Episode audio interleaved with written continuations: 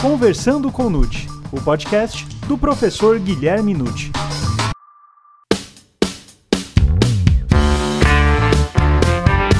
Olá, sejam muito bem-vindos a mais um episódio do Conversando com Nute. Meu nome é Gustavo Rodrigues e eu tenho uma pergunta para você. Você sabe a diferença entre taxa atividade e tipo penal? A resposta para essa e outras questões você ouvirá agora mesmo, pois está começando o Conversando com Nute, o podcast do professor Guilherme Nucci.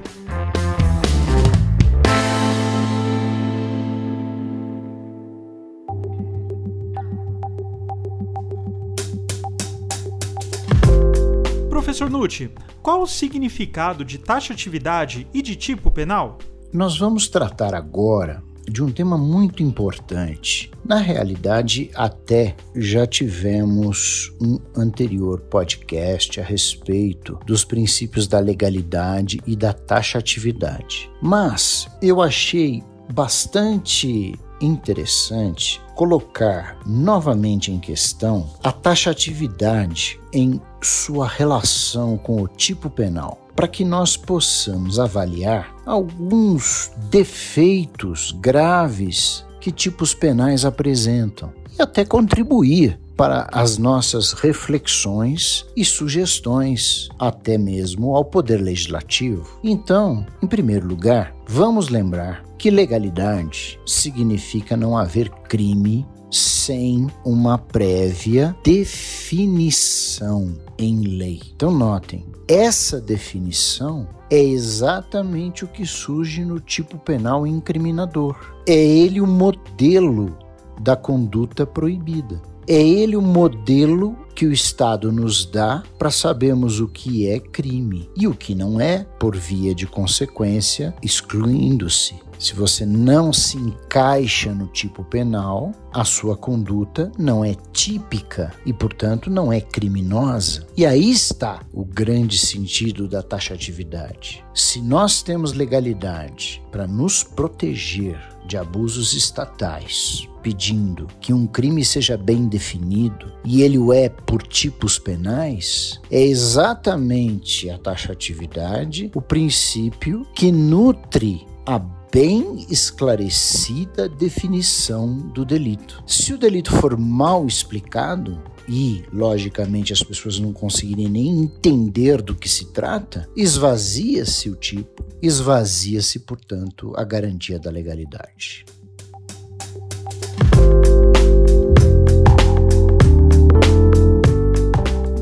Professor, para construir um tipo penal incriminador é preciso literalidade com elementos bem descritivos? Seria o ideal se nós pudéssemos ter tipos penais literais. Vale dizer, com elementos bem descritivos. São aqueles chamados tipos fechados, é? como matar alguém, é o tipo do homicídio, é muito fácil de ser entendido. Matar, eliminar a vida, alguém é um ser humano. Então não há discussão, debate. Mas infelizmente é inviável, porque não só a complexidade da vida moderna, das novas situações que a gente vai aprendendo a viver, as novas tecnologias que surgem, enfim, as novas situações que não eram previstas ontem e passam a ser realidade hoje, nós precisamos de tipos mais flexíveis. E para isso precisamos encaixar nos tipos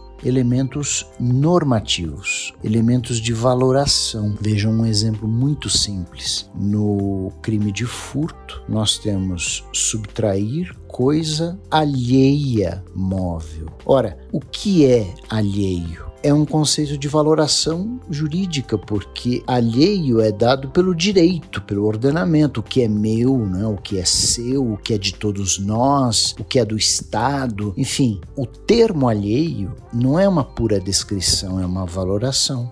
Outra coisa que muitos tipos penais adotam são elementos subjetivos, havendo necessidade de mostrar uma particular intenção do agente. Veja, no próprio furto, subtrair coisa alheia móvel para si ou para outrem. Isso está significando que o indivíduo não quer aquela coisa apenas por um tempinho. Não, ele tem o ânimo de assenhorar-se daquilo, de possuir definitivamente. Então veja que é um elemento a mais. E não vamos perder de vista nunca também as normas penais em branco, que são normas que dependem de complemento como nós vemos o exemplo tradicionalíssimo da lei de drogas. Trazer consigo droga ilícita, é preciso saber o que é droga ilícita. E as drogas ilícitas não dependem de valoração do juiz, elas estão descritas num complemento editado por órgão governamental. Então, tudo isso hoje a modernidade nos exige, de modo que tipos penais fechados constituem cada vez mais raridades.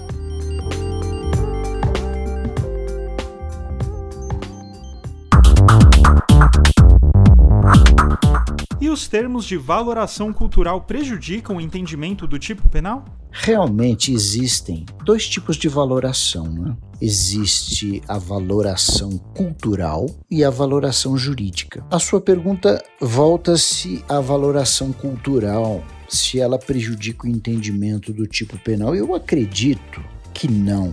Lógico, tudo a depender de não haver exageros, abusos do legislador. Mas imaginem o termo estado puerperal que acontece no infanticídio. Não é uma situação puramente descritiva, né? Ela envolve uma valoração cultural no sentido de analisarmos o que é o puerpério à luz da medicina, da psicologia, né, analisar o puerpério conforme cada mulher. Então nós temos que verificar essa expressão no tipo de uma maneira mais detalhada, não é uma simples descrição. Outro ponto de valoração cultural que me parece válido é a própria culpa. Porque quando o legislador diz que culpa é negligência, imprudência e imperícia, isso não tem um conteúdo jurídico. Porque nós é que vamos buscar, através do dia a dia das pessoas, do cotidiano, das linhas de experiência, o que é ser imprudente, o que é ser negligente. O que é ser imperito? Então vejam, existem elementos importantes de valoração cultural que, se não houver abuso, excesso desses elementos, o tipo penal é inteligível. Professor, e quando se analisa o campo da valoração jurídica? Cuidando de valoração jurídica, a questão fica até mais segura, a meu ver. Existem termos como o próprio alheia, é? que eu acabei de dizer do furto, a gente tem segurança muito mais rotineira nos termos de valoração jurídica, porque as leis indicam dessa forma, né? Que é alheio, é, o que é meu, o que é seu, o que é dele, etc. Agora, um outro exemplo que me parece bastante interessante é o conceito de testemunha. Veja, prestar falso testemunho é preciso ser testemunha. E quem dá o conceito de testemunha? quem dá o conceito, você encontra no artigo 203 do Código de Processo Penal. Ali diz, não é? Quem é testemunha, como ela fará o seu depoimento. Então, nós temos uma incursão dentro de valoração jurídica que me parece mais segura até do que a valoração cultural. E há algum elemento do tipo incriminador que esteja implícito e isso não significa uma maior fragilidade no princípio da legalidade ou da taxatividade? De fato, existem alguns tipos penais que trazem elementos subjetivos implícitos, que são análises feitas basicamente pela doutrina e pela jurisprudência, não pelo legislador, porque quando o legislador quer um elemento específico em nível subjetivo, ele deixa claro, né, como ele colocou no furto para si ou para outrem.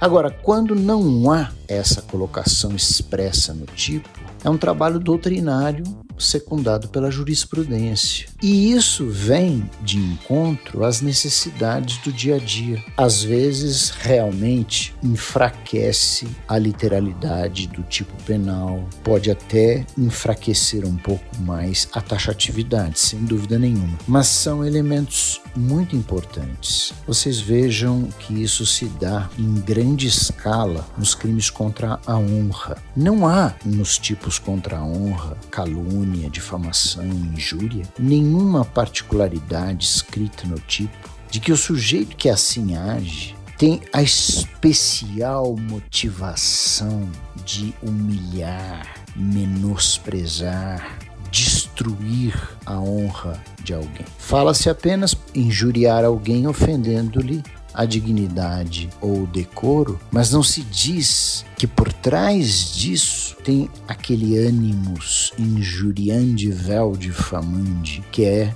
hoje praticamente unânime na doutrina e na jurisprudência. Então, a gente precisa achar essa particular intenção, porque senão, meus amigos, em crimes contra a honra, as, as pessoas, de um modo geral, todas elas, falam demais, criticam demais e ofendem demais. Mas às vezes, essas ofensas são levianas, são tolas, supérfluas, são desabafos, são brincadeiras, são bobagens. Esta é a realidade. Se a gente levasse em consideração tudo quanto é injúria. Vamos traduzir até uma palavra de baixo calão pode ser uma injúria. Então, se a gente for traduzir todas essas palavras de baixo calão lançadas uns contra os outros, nós não teríamos fórum suficiente para abrigar todas as demandas em relação a isso. É por isso que se exige esse elemento a mais, uma injúria, algo como uma malícia,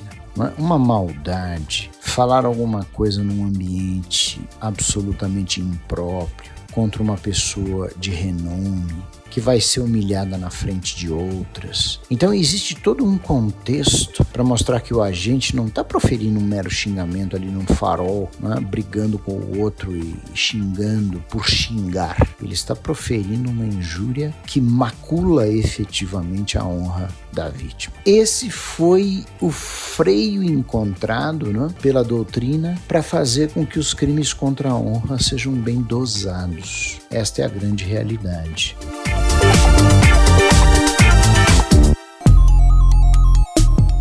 Professor, pode haver uma excessiva abertura no tipo penal a ponto de prejudicar o entendimento?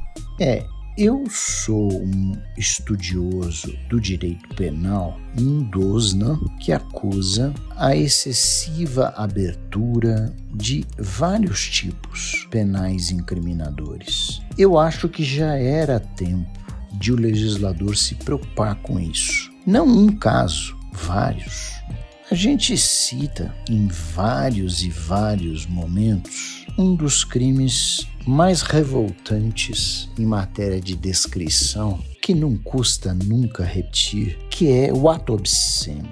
Como pode ser crime de maneira clara, inteligível, igualitária para todos, dizer praticar ato obsceno Ora, meus amigos, o que é ato obsceno hoje em dia? Não dá mais para usarmos valoração cultural, porque a cultura mudou demais. Os costumes mudaram expressivamente. Obscenidade se liga à vergonha, pudor público e está no contexto da dignidade sexual. Ora, o que é obsceno nos dias de hoje em matéria de dignidade sexual? O que uma pessoa precisa fazer para praticar uma obscenidade em público que choque as pessoas, não é? Porque o bem jurídico é esse, é o pudor público. Então nós vemos às vezes a gravação de um comercial, uma pessoa nua e ninguém falando absolutamente nada. Por outro lado, se uma pessoa está nua numa praia que não é de nudista, podem chamar a polícia e prendê-la por ato obsceno. Quer dizer, nós temos pesos e medidas diversos para analisar isso. Isso não pode ficar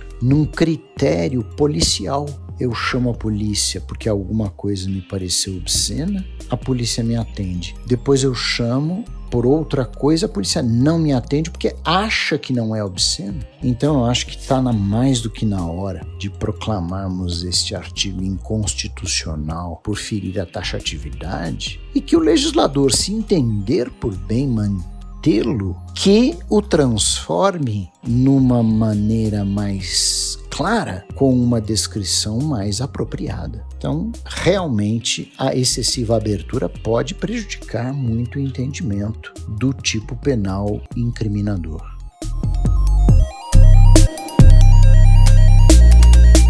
Bom, professor, agora para finalizar a última pergunta: quais outros fatores que podem prejudicar a segurança da taxatividade do tipo incriminador? Olha, existem vários fatores que podem prejudicar a segurança da taxatividade. Por isso que nós dividimos esse assunto em duas partes. Neste momento, eu vou citar a vocês dois exemplos. Eu tenho às vezes tipos penais que vão fazendo uma descrição correta de uma conduta, mas no final fazem uma abertura extremamente genérica. E aí você fica numa situação delicada porque estava sendo descrita uma conduta de maneira correta, inteligível, até estreita, mas aí finaliza-se de maneira excessivamente aberta. Por exemplo, temos aí o artigo 215 do Código Penal, a violação sexual mediante fraude, quando o legislador diz ter conjunção carnal ou praticar outro ato libidinoso com alguém mediante fraude ou outro meio a começa a abertura aí, ó. Ou outro meio que impeça ou dificulte a livre manifestação da vontade da vítima. Ora, ter conjunção carnal ou ato libidinoso mediante fraude é uma coisa mais específica. É possível enumerar exemplos. Fraude é um termo específico de valoração, mas que é compreensível. Agora, se eu abro para dizer qualquer outra coisa que dificulte a livre manifestação, eu perco os limites. Eu posso pensar um copo de cerveja é suficiente para dificultar a livre manifestação da vítima? Ou precisa ser um copo de uísque?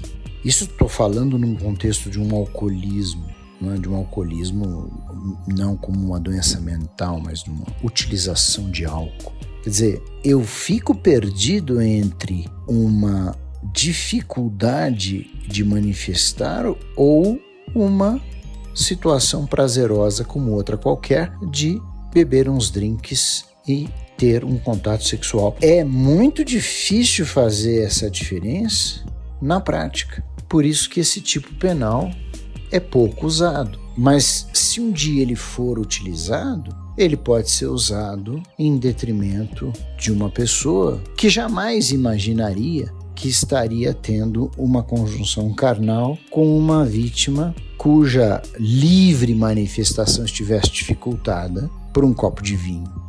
Enfim, são coisas que o legislador poderia ter evitado. Um segundo exemplo é o tipo que vem numa forma totalmente aberta. E eu não sou o único a dizer isso, são vários autores a mencionar o tipo penal do artigo 4 da Lei dos Crimes Financeiros que fala em gerir fraudulentamente uma instituição financeira. O que, que é gerir fraudulentamente uma instituição? Não diz nada. Ainda diz um pouco mais, porque usa o termo fraude, do que vem no parágrafo único, que aí para mim é o ápice da abertura, se a gestão for temerária, reclusão de 2 a 8 anos. Mas temerário no dicionário é imprudente. Então eu pratico uma gestão imprudente com dolo. Essa situação é realmente complicada. Não precisaria ser desta forma. Então, são tipos penais que, a meu ver, ferem a taxatividade.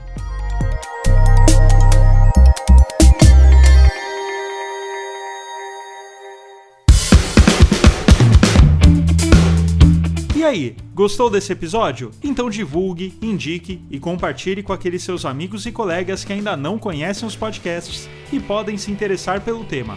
E não perca o nosso próximo programa, em que o professor Nutti continuará a tratar da taxatividade e tipo penal. Lembrando que toda terça-feira, um novo episódio do Conversando com Nutti. Até mais!